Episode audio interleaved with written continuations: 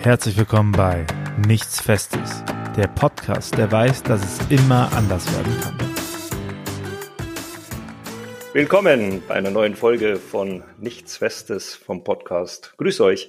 Ich bin der Klaus aus München und darf hier in der Erzdiözese München und Freising die Berufungspastoral verantworten.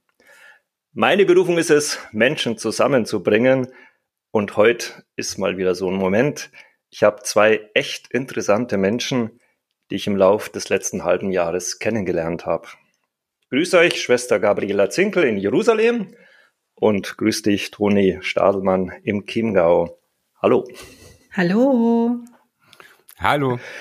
Ja, vor einer Woche habt ihr beide euch kennengelernt. Ähm, da haben wir uns per Zoom getroffen, um den heutigen Podcast vorzubereiten.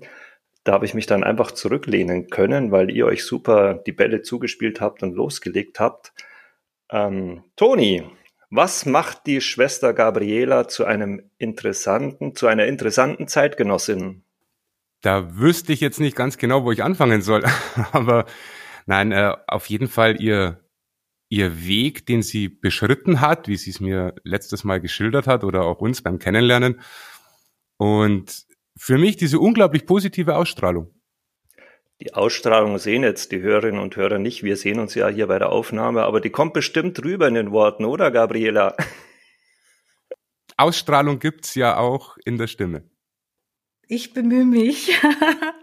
ich muss jetzt ein bisschen ähm, das Lachen hier verkneifen, aber ist lustig, wenn man das so hört über sich. ja, liebe Hörerinnen und Hörer, ihr merkt, die beiden sind jetzt sich vorbereitet auf diesen Einstieg. Dann habe ich mir ausgedacht, Gabriela, was macht denn den Toni zum interessanten Menschen? Also, was ich vom Toni so mitbekommen habe, äh, der lässt sich nichts vormachen von den Leuten, der schaut bisschen hinter die Dinge und lässt sich nicht hinters Licht führen. Ähm, der analysiert die Situation ganz genau und hat unheimlich viel Natürlichkeit und Charme. Und ich glaube, der geht ganz stark auf die Leute ein und hört einem wirklich zu. Jetzt hat der Toni ein bisschen die Augen verdreht. Ist doch schön, sich das mal so sagen zu lassen nach einer Begegnung von, ja, es war eine Dreiviertelstunde, ähm, wie der andere mich so nach einer ersten Begegnung sieht. Und ihr merkt, äh, wir schauen tiefer bei diesem Podcast. Gabriela, dein Weg ging ja nicht so gerade. Ah, wir haben uns jetzt gar nicht gar nicht vorgestellt, was wir so machen. Ähm, das macht doch ich jetzt. ähm, die Gabriela lebt in Jerusalem Sie ist Borromäerin, das ist eine Ordensgemeinschaft äh, von Frauen. Ähm, ich war im August dort, denn sie ist dort im deutschen Hospiz, wo man als deutscher Pilger, als deutsche Pilgerin übernachten kann, schöne Zimmer hat, ein schönes Frühstück bekommt, wenn man mag, auch was zum Essen bekommt. Ähm, und die Borromäerinnen dort haben eben nicht nur dieses Gästehaus, sondern auch einen Kindergarten. Stimmt das soweit? Genau. Wir haben 130 palästinensische Kinder im Kindergarten und unser Gästehaus finanziert den Kindergarten so ein bisschen mit, was eigentlich ganz eine gute Sache ist. Und nicht zuletzt durch den Kindergarten sind wir so mittendrin in der Gesellschaft hier in Jerusalem. Also wir sind nicht so isoliert in so einer German Bubble, wie das auch manchmal sein könnte, weil keine German Bubble und keine Kirchenbubble, sondern genau. so mitten mitten in der Stadt Jerusalem. Und das hat jetzt natürlich, wo der Krieg am Laufen ist, äh, nochmal eine ganz besondere Relevanz. Also mir wird's da immer ganz, ja, ein bisschen Gänsehaut-Feeling, ähm, wenn ich dran denke, dass im August dann noch Frieden war, wie ich dort war und da ein paar Wochen später ähm, da jetzt die Bomben fliegen und Menschen auf der Flucht sind und es Tote gibt. Und da bist du und lebst da und stehst da deine Frau. Ja, um das noch kurz äh, abzuschließen, unsere Kinder finden das ganz, ganz toll, wenn wir zur Übung in den Luftschutzraum gehen. Für die ist es ein Riesenabenteuer, da in den Keller in so einen Luftschutzraum zu sein. Wohingegen für uns Große ist es doch etwas seltsam und wir hoffen, dass zu Öffnungszeiten kein Luftalarm kommt, was jetzt auch noch nicht der Fall war. Ja, wow. Danke, Gabriela für diesen Einblick in euer Leben als Borromäerinnen äh, mit diesen über 100 Kindern aus Palästina. Toni, du bist, lebst im Chiemgau, du bist äh, ja in einem guten Alter, äh, bist Werbetexter, äh, bist engagiert. Gibt es irgendwas, was du noch ergänzen willst? ich bin Werbetexter, ja, das mache ich hauptberuflich. Dann spiele ich noch ein bisschen Theater, dann mache ich hin und wieder Interviews und Moderationen. Das sind also, bin recht vielschichtig unterwegs, auch bei uns im kulturellen Bereich und ja, und bin auf einem Weg, auf dem ich zum Beispiel dich zuerst kennengelernt habe und dann die Schwester Gabriela kennenlernen durfte und einige andere Menschen mehr, die mich immer weiterbringen. In dir, Toni, ähm, eben, wir haben jetzt schon so ein, zwei Begegnungen gehabt, ne, zwei, drei. Eben, du könntest dich eigentlich ruhig auf dem Kanapee sitzen bleiben oder auf dem Sofa, je nachdem, äh, in welcher Gegend man ist, auf der Couch sitzen bleiben und dein Leben die nächsten 10, 20, 30 Jahre so weiterführen. Bist selbstständig, hast eine Familie. Und doch ist da in dir so eine Sehnsucht, äh, so, ich sag's jetzt mal, so eine gesunde Unruhe. Warum? Das ist eine gute Frage. Vor allem das Warum ist eine gute Frage. Also du hast vollkommen recht, da ist eine, da ist eine Sehnsucht auch schon länger, die vielleicht auch ein bisschen mit der Arbeit in der Werbung zu tun hat. Wer in der Werbung arbeitet, der weiß das irgendwann, äh, mit 25 ist einem das noch relativ egal. Etwas später beginnt man schon, sich mal die Sinnfrage zu stellen. Ähm, wenn man das macht, kommt man relativ schnell auf den Punkt, dass der Sinn dahinter nicht ist, unglaublich tolle kreative Dinge zu machen, sondern eigentlich äh, seinen Kunden dazu zu verhelfen, wiederum Geld zu verdienen, was vollkommen okay ist, was jeder braucht. Ich freue mich da auch drüber. Aber da ist noch mehr. Und gerade wenn ich mir die Gesellschaft anschaue, wenn ich mir unsere Welt anschaue, dann ja, hat sich da ergeben, dass man da vielleicht positiv mitwirken könnte, um was zu gestalten. Zumal gestalten ja wiederum mein Beruf ist. Eben, du machst jetzt nicht Werbung für deine eigenen Produkte oder für die Produkte, die du dann selbst verkaufst, sondern du machst Werbung für andere Leute. Ähm, das kam jetzt gerade ganz gut rüber. Äh, ja, und das hast du jetzt, finde ich, ganz schön zusammengebracht, diese Sehnsucht in dir und dieses Ausschau halt nach Neuem, äh, dass das mit deiner Profession und deinen Kompetenzen ganz gut äh, zusammenpasst. So eine Aufbrecherin ist ja auch die Schwester Gabriela, die ist jetzt nicht mit 20 in den Orden gegangen, äh, sondern das war irgendwie, ja, der Weg in die Ordensgemeinschaft ging jetzt nicht so gerade. Magst du da kurz erzählen, Gabriela, was so die Leute, die den Podcast hören, interessieren könnte? Wie kommt man denn in so eine Ordensgemeinschaft? Wann, wann hat's da gebritzelt? Was war da deine Lebenssituation? Also, es war völlig ungeplant und ich hätte im Studium ähm, niemals gedacht, dass ich mal Ordensschwester werde. Auch so meine Studienkollegen haben gesagt, auf keinen Fall, viel zu lebendig und so. Und äh, es gibt wirklich den Spruch, also ich habe Theologie studiert ähm, und da war, ich kannte natürlich Ordensschwestern, aber das waren für mich eher so graue Mause, Mäuse und das kam, kam für mich eigentlich nicht in Frage. Ich war eher so eine bunte, flippige Studentin. Ich war ähm, eher so eine bunte, flippige Studentin. Heute sitzt Schwester Gabriela nicht als graue Maus da, sondern in einem schwarzen Habit mit schwarzem Schleier. Jetzt strahlt sie gerade über das ganze Gesicht. das muss man sich mal vorstellen. Ähm, nee, ich sage jetzt nicht, dass das eine Kehrtwende um 180 Grad war, aber ja, das ist doch toll, was in so Menschen, die sich ganz Gott weihen, ähm, eben, was da für eine Power, für ein Leben, für eine Energie, für eine Freude, für eine Buntheit da ist. Okay, gerne weiter, Gabriela. Ja, oder vielleicht hat man einfach auch ein ganz falsches Bild von Ordensschwestern, ja, wenn man die auf den ersten Eindruck immer so sieht. Gut, ich ähm, war dann nach dem Studium im kirchlichen Dienst ähm, als Kirchenrechtlerin und ich bin eines Tages in Urlaub geflogen nach Jerusalem in ein Gästehaus von Ordensschwestern und habe dort äh, einen Spendenscheck überbracht für den Kindergarten, für eine Organisation. Und da war schon alles irgendwie ganz anders. Also ich war nach dieser einen Woche in Jerusalem bei den Schwestern in einem Gästehaus sehr, sehr angetan. Die waren unheimlich herzlich, die waren ganz normal und ich bin da ziemlich verändert wieder heimgeflogen. Es kam dazu, dass das Ganze im Advent war und ich glaube, das sollte so sein. Äh, nämlich, als ich wieder daheim war, waren dann in den Gottesdiensten natürlich die Lesungstexte von Jesaja, so ebnet dem Herrn den Weg und macht euch bereit. Ähm, und immer wieder kam irgendwas vor mit Jerusalem oder mit dem Heiligen Land und einfach so diese bin ich bereit für Jesus, äh, mache ich mich bereit für ihn. Und das, das war, glaube ich, die Verbindung, die es gebraucht hat, bis ich das Spätzünderin kapiert habe. Genau, und dann ähm, war ich also ziemlich verwirrt von diesem Gedanken, äh, dass ich so fasziniert bin von diesem Leben der Ordensschwestern. Und dann habe ich das über einige Zeit ähm, mit geistlicher Begleitung äh, bedacht und bin dann nochmal hingefahren und habe dann auch sechs Wochen zur Probe mitgelebt in diesem Kloster. Und in der Zeit war die Entscheidung dann ganz klar, das war auch wieder ein Jahr später im Advent. Und da wusste ich dann, das passt, das ist es. Und so bin ich dann, ja, anderthalb Jahre nach diesem ersten Kennenlernen ins Kloster eingetreten, habe meine frühere Stelle gekündigt, den Koffer gepackt, einen Koffer nur von, von einer Wohnung auf einen Koffer runter reduzieren. Das war, war schon äh, schwierig. Und die, die Mountainbikes und so, die Bücher habe ich erstmal bei meinen Eltern noch gepackt. Aber ich ähm, bin jetzt schon acht Jahre Ordensschwester und bereue keinen Tag. Und es war die goldrichtige Entscheidung.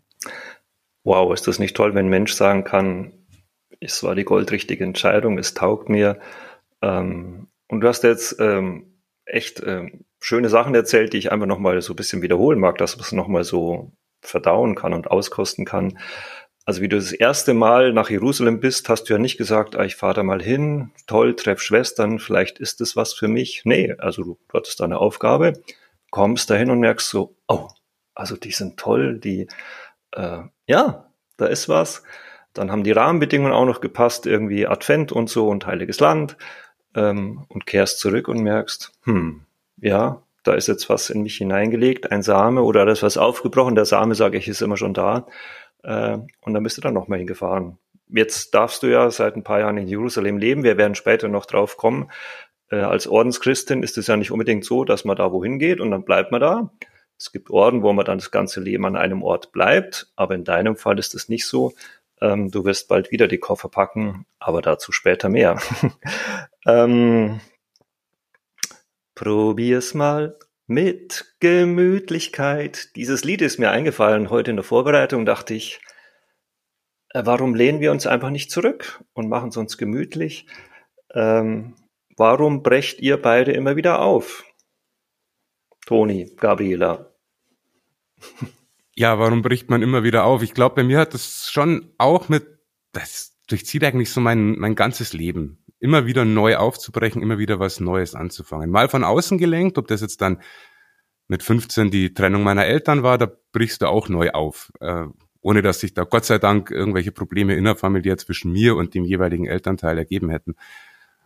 Dann bist du bist unterwegs, äh, eigentlich auf dem Weg zum Journalisten, Studium schwierig ähm, und, und auf einmal tut sich die Werbung wieder auf. Einfach, ich glaube, es ist schon auch das, das Thema mit offenen Herzen und offenen Ohren und offenen Augen durchs Leben zu gehen. Dann nimmt man Dinge wahr, wo man vielleicht was anpacken möchte. Und für mich persönlich kann ich sagen, ich nehme dann schon auch manchmal ja diesen Ruf, Berufung ähm, womit ich auf dich zugekommen bin, habe ich dann auch zu einem bestimmten Zeitpunkt wahrgenommen und musste alles auch ein bisschen reifen und äh, aber das ist diese Prozesse, ich glaube, diese Prozesse zuzulassen, zu sehen, was was in der Welt passiert und sich zu überlegen, das kann doch nicht einfach alles nur so stehen bleiben und ich tu gar nichts. Das kann es ja nicht sein. Also ich merke so beim Hör Zuhören, beim Tone, der Mensch ist echt vom Fach hier. Werbetexter, du hast es gleich am Anfang gesagt, ja, immer wieder ein Aufbruch, hast dann gesagt, mit 15 Jahren ging das schon los, als sich meine Eltern getrennt haben. Äh, das ist ja dann auch ein Bruch im Leben. Also aufbrechen ist ja nicht bloß immer so, ha, ich breche auf und gehe auf die Insel und in dieses Paradies, sondern aufbrechen heißt auch mal, ich muss aufbrechen, weil etwas zerbrochen ist, etwas gebrochen ist. Ähm, Toni, die Frage war jetzt überhaupt auch nicht äh, auf, bei mir vorgesehen, aber mh, hm, wie gehst du damit um, wenn was eben anders kommt, wenn was bricht, abbricht, wenn es einem Bruch kommt? Ähm, in, in einer der Folgen hat man einen erzählt von dieser schönen japanischen Kunst, dass man Brüche eben nicht einfach klebt, möglichst so, dass man es nicht mehr sieht, sondern eben die werden dann vergoldet. Ähm, wie Kannst und magst du erzählen, wie du das in deinem Leben so wie du damit umgehst? Ja, gern. Also du hast es, ich habe es ja erwähnt, du hast es nochmal aufgegriffen. Der erste Bruch in meinem Leben, das eigentlich echt sehr gesittet verlaufen ist, die ersten Jahre war sicher die Trennung meiner Eltern. Und da war schon auch eine Zeit, in der du als Jugendlicher mitten in der Pubertät mit dem Bus von der Schule heimkommst, daheim ist erstmal keiner. Und ich bin da schon auch mal am Bahnhof gesessen und habe da mit anderen Punks ein Bier getrunken zur Mittagszeit. Ähm, war auch eine Phase in meinem Leben. Irgendwie bin ich da auch wieder rausgekommen. Laut Aussagen meiner Mutter bis zu ihrem Tod, weil, hat sie gesagt, weil ich bis heute nicht verstanden habe, warum dein Schutzengel immer noch nicht aufgegeben hat, aber offensichtlich tut das nicht. Und äh, ja, und der Satz begleitet mich auch. Und das sind Brüche, die, die sind, jeder Bruch ist erstmal, wie du gesagt hast, ein Bruch. Da hat man auch dran zu kauen, da muss man auch damit umgehen. Und das ist, glaube ich, aber der Punkt, dieses damit umzugehen. Verdauen, ja, annehmen. Selber nicht zu zerbrechen, sondern diese eben, vielleicht spüre ich gerade die Verbindung zum Himmel nicht oder denke mir, also mir geht's so, dass ich sage, Gott, wo bist du jetzt? Ähm, und ja, der Himmel ist doch offen, Gott ist da. Äh, deine Mutter hat gesagt, wow, dein Schutzengel Toni, der bleibt treu und ähm, letztlich ist ja das auch, dass Gott treu bleibt, auch wenn wir untreu sind.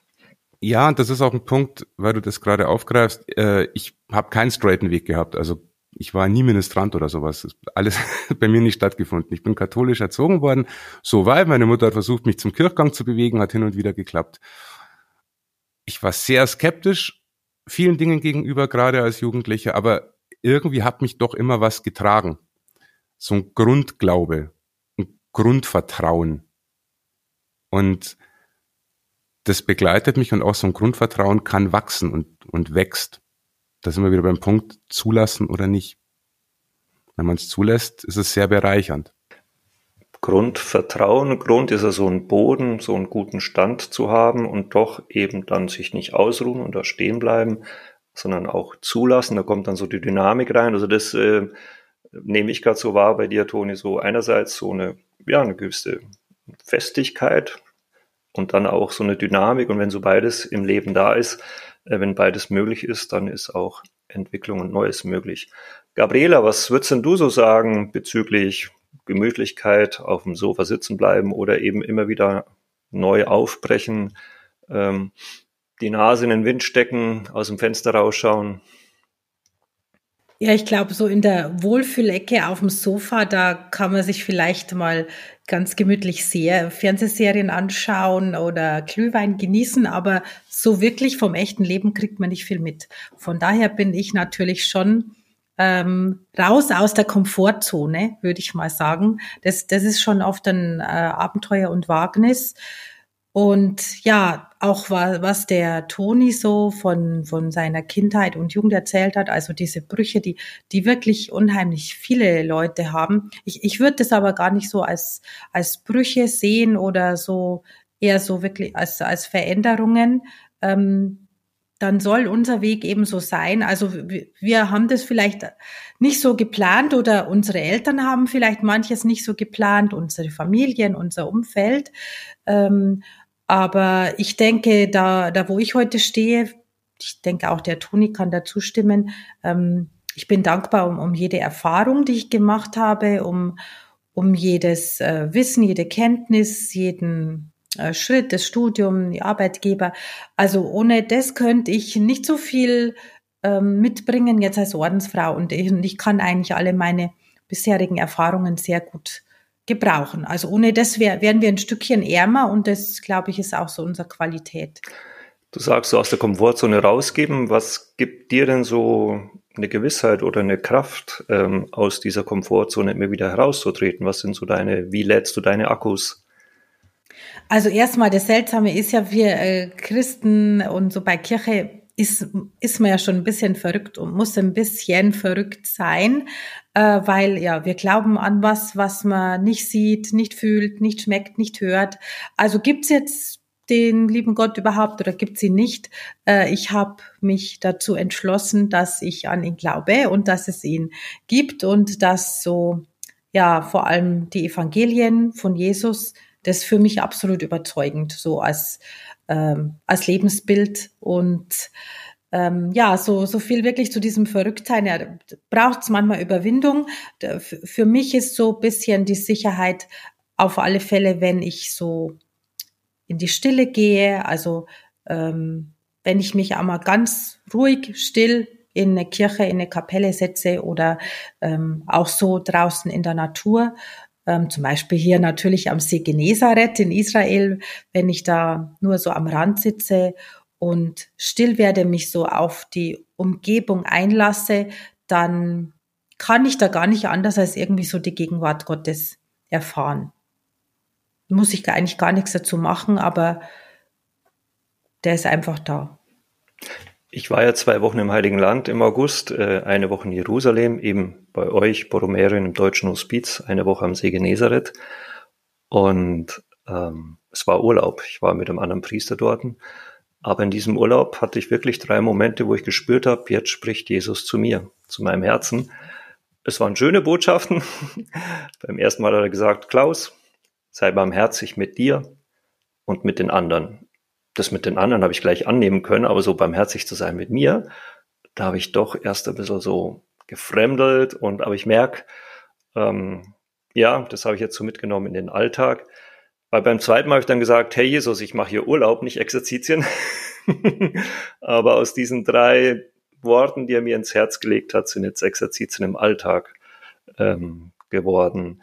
Äh, du hast gerade vom Evangelium gesprochen, ich gerade so vom Wort. Ähm, so eine meiner Lieblingsbibelstellen, wenn es so darum geht, aufzubrechen. Ähm, du hast gar gesagt, als Christinnen und Christen sind wir auch verrückt, weil wir an was glauben, was wir nicht sehen, an jemanden glauben, den wir nicht sehen.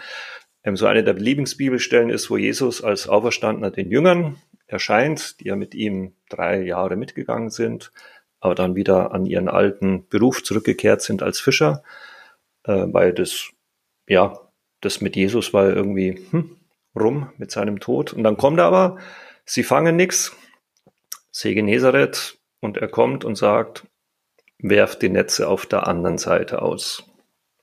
Und als Profi hätten die sagen können, vergiss es, ist ein No-Go. Äh, und dann heißt auf dein Wort hin. Äh, Toni, welche Rolle spielt so das Wort Gottes in deinem Leben oder das, was Gott dir zu verstehen gibt? Auf dein Wort hin, auf deinen Impuls hin, Gott breche ich auf, gehe ich in diese Richtung, äh, betrete ich Neuland? Mittlerweile einen sehr großen, also mittlerweile wissentlich einen sehr großen. Früher wahrscheinlich unwissentlich, weil, wie die Gabriela schon gesagt hat, wir, wir beschreiten ja alle einen Weg und sind auch ein bisschen verrückt und manchmal passieren Dinge, weil sie eben passieren sollen. Und ich glaube, bei mir war das so. Jetzt ist es so, dass ich zum Beispiel das merke, wenn ich in den Bergen unterwegs bin. Also ich bin sehr gerne in den Bergen unterwegs. Bei uns im Chiemgau ist das, äh, bietet sich's auch an. Also inmitten der Schöpfung, du gehst alleine, vermeintlich alleine zwischen Murmeltieren durch und an den Kühen vorbei, auf Wegen, die da eigentlich gar nicht sind, weil die nirgends eingezeichnet sind. Bleibt stehen. Ich sing dann gern mal ein Lied, äh, weil es mir über die Lippen kommt. Ein Südtiroler Danklied, ein sehr schönes. Und auf einmal merkst du, du bist nicht allein. Und ich habe dann auch diesen Satz gehört, ja, dann mach's halt endlich. Und dieses dann mach's halt endlich war bei mir ganz klar, was ich seit Jahren mit mir rumtrage, ich möchte in dieser Richtung was machen. Ich möchte mehr aus dem Glauben heraus auch nach außen leben, nicht nur für mich. Und äh, dann habe ich mir gedacht, ja, wenn du das jetzt so direkt sagst, mach's halt endlich, dann machst es halt jetzt. Dann habe ich Theologiestudium angefangen ähm, und habe diese diese Begegnungen mit ihm immer wieder, mit ihm oder ach, mit dem Heiligen Geist schwebt mich gerne. In Momenten der Ruhe aber oft. Also hauptsächlich in Momenten der Ruhe, wo man für sich ist und dann ja, für mich dann immer doch nicht allein. Danke, Toni. Schöne Einblicke, die du so in dein Leben mit Gott ähm, gewährst. Gabriela, du hast das eben schon erwähnt, jetzt hast du das Geschenk, dort zu leben, äh, wo Jesus gelebt hat, wo die Evangelien, diese ganzen Geschichten, die Begegnungen spielen. Äh, welche Rolle spielt die Bibel, das Wort Gottes, die Botschaft, die frohe Botschaft. Welche Rolle spielt das in deinem Leben? Ja, also erstmal, das ist jetzt nicht so, dass ich da äh, jeden Tag Zeit habe, äh, an die heiligen Orte da zu gehen. Ähm, vielleicht einmal im Monat oder so, weil wir haben ja hier, wie jetzt jeder normale Mensch, und unsere Aufgaben, unsere Tätigkeiten ähm, ja, und jetzt heute zum Beispiel, ich, ich äh, war, war Vorlesung gehabt und dann war ich nach der Vorlesung, musste ich Besorgungen machen und war bei der Post und so. Ja, und da geht man dann so an der Altstadt vorbei, weil wir, wir leben hier ja erstmal ganz normal in Jerusalem. Aber für mich ist auf alle Fälle, ähm, ich bin so, so ein Morgenmensch, ähm, so ein Vögelchen, das da in der Früh immer singen könnte. Äh, also für, wir haben äh, morgens schon ein Gebet um 6 Uhr früh und danach haben wir dann einen Gottesdienst zusammen. Äh, und also da höre ich die Texte irgendwie viel intensiver als, als sonst über den Tag. Und das gibt mir dann wirklich Kraft und da habe ich dann irgendwie so Zeit für den Tag. Ähm, ja, vielleicht da bleibt dann ein halber Satz hängen oder so ein, zwei Worte vom Psalm oder so, die mich dann ab und zu wieder durch den Tag begleiten. Und ich muss ganz ehrlich sagen, das ist es auch irgendwie schon. Also ähm, früher, früher war das nicht so, wo ich nicht Ordensschwester war, hatte ich für das nicht so Zeit und Muße. Und jetzt macht man das eben bewusster, man macht das auch in Gemeinschaft. Und ja, irgendwie bleibt da trotzdem was hängen. Und, und ich, ich mag das sehr gern, dass mein Tag so gestaltet ist. Manchmal natürlich läuft es nicht so, da ist man so eingespannt, ähm, aber irgendwie macht es richtig Sinn für mich. Und das finde ich jetzt das Schöne, darum habe ich euch beide gerne zusammengespannt, weil ihr doch recht unterschiedlich seid.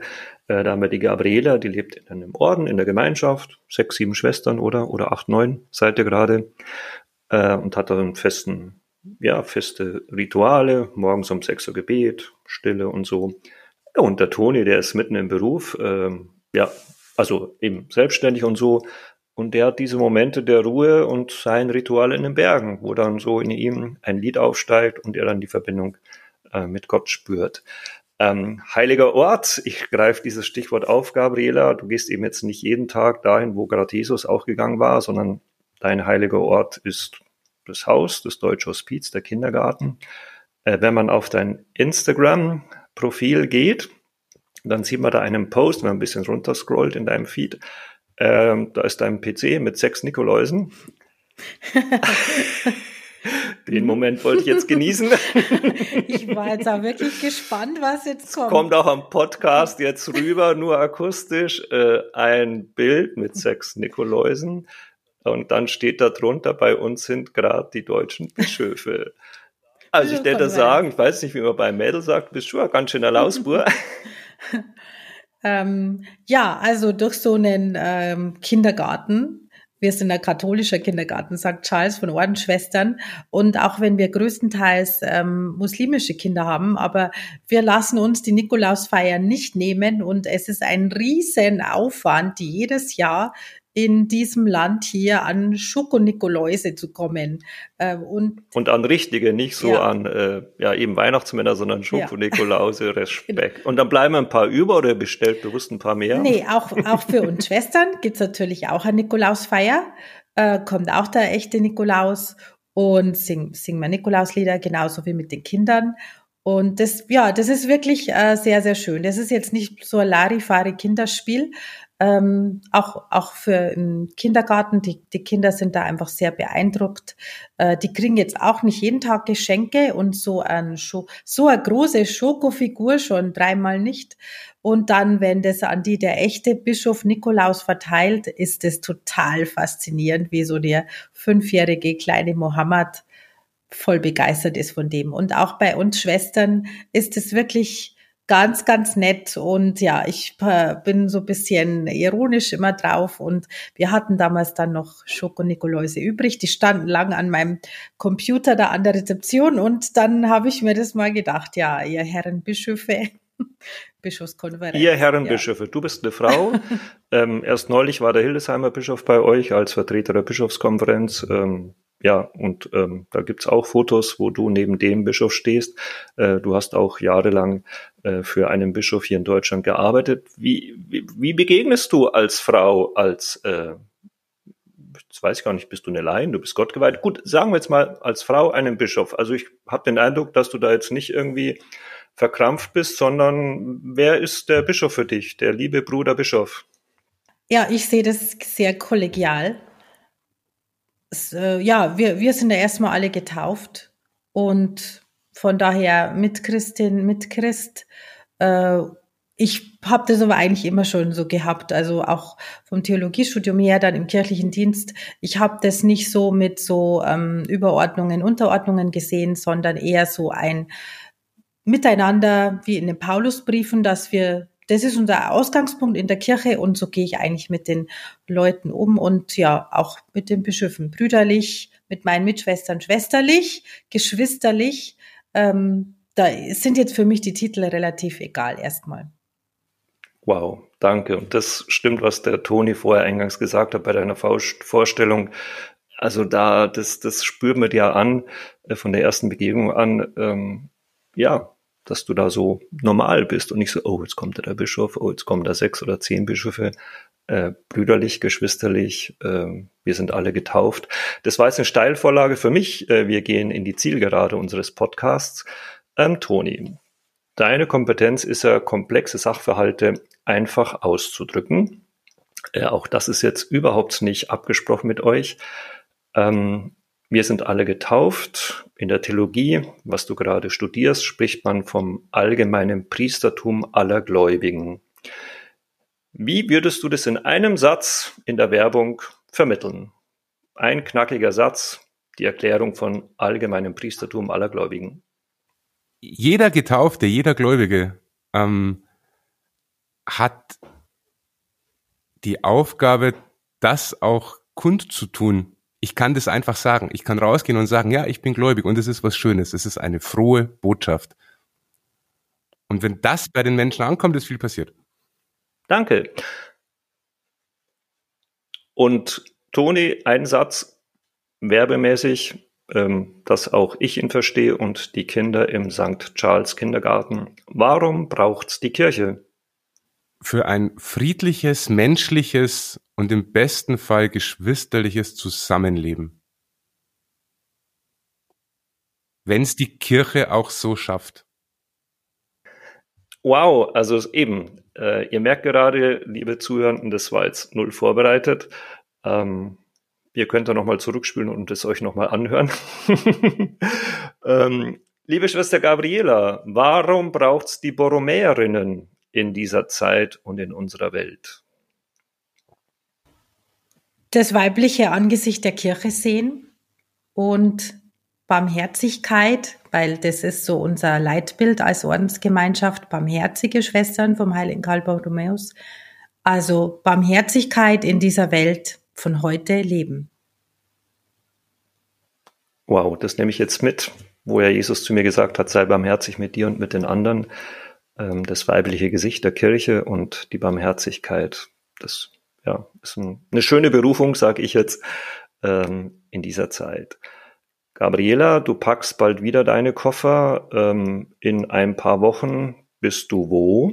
Nicht mehr in Jerusalem im Heiligen Land, sondern ja, ich hoffe, dass ich Anfang Dezember, nachdem hier der Flughafen in äh, Tel Aviv, Israel, ziemlich eingeschränkten Verkehr hat, aber dass ich äh, Anfang Dezember, wie schon lange geplant, jetzt nach acht Jahren nach Deutschland äh, fliegen darf, nicht nur in Urlaub, sondern für länger, denn ähm, ich wurde im Sommer schon mit einigen anderen Schwestern in unsere Ordensleitung gewählt und darf da ähm, in einem Team arbeiten mit unserer Generaloberin. Und ich gehe zurück ins Mutterhaus in Deutschland das ist in Kloster Grafschaft äh, bei Schmalenberg im Sauerland. Und die Gabriele ist, äh, also kommt aus Bayern gebürtig. Äh, anfangs hatte sie ja ein bisschen Schwierigkeiten mit dem Deutsch, weil sie äh, dort eher Englisch redet oder boah, weiß gar nicht, was sie alles für Sprachen dort spricht. Ähm, und jetzt ähm, geht in den Norden Deutschlands. Mensch, dir für diesen, für diese neue Etappe in deinem Leben alles Gute, Gottes Segen. Letzte Frage jetzt. Ähm, ich sage, man sieht sich immer ein zweites Mal im Leben. Wir sehen uns in fünf Jahren, 2028. Klammer auf, ich durfte gestern Jugendliche, die gerade ihr freiwilliges soziales Jahr machen, coachen mit Berufungscoaching. Das ist so eine schöne, feine Methode, Menschen zu helfen, dass sie ihrs entdecken, auf ihre Stärken bauen, ihre Sehnsüchte und Bedürfnisse erkennen und dann ihre Zukunft planen. Was total toll war, wir haben die gestern den Film ihres Lebens drehen lassen mit ihrem Handy, mit ihren Fotos und so. Wir sehen uns 2028, Toni, Gabriela, beim, jetzt sage ich mal, Ökumenischen Kirchentag auf dem Petersplatz in Rom. Wir freuen uns total, gehen in eine italienische Kaffeebar, trinken einen Cappuccino. Wir leben im Jahr 2028, gut, wir sind fünf Jahre älter. Ähm, was ist in unserem Leben passiert, Toni? Ja, nachdem sich, nachdem sich mir im Zuge dieses, dieser Berufungsreise mittlerweile nicht mehr die Frage stellt, ob ich irgendwas in dem Bereich zukünftig machen werde, sondern nur noch, was ich da möglicherweise konkret machen werde, äh, werden wir uns hoffentlich dahingehend sehen, dass ich dir erzählen kann, dass ich mit Menschen zusammenkomme, mit Menschen in Verbindung bin, die glücklich sind, die Freude haben, weil sie auch am Glauben Freude haben und denen ich ja, ein Stück weit Freude im Leben mitgeben konnte. Das ist nämlich das, was es eigentlich ausmacht. Und irgendwas in der Richtung egal, wird sein. Was konkret du dann. Irgendwas in der Richtung wird sein. Egal, was konkret du dann machst. Toni hast es gerade gesehen. Die Gabriele hat übers ganze Gesicht äh, gestrahlt und die beiden Daumen hochgestreckt.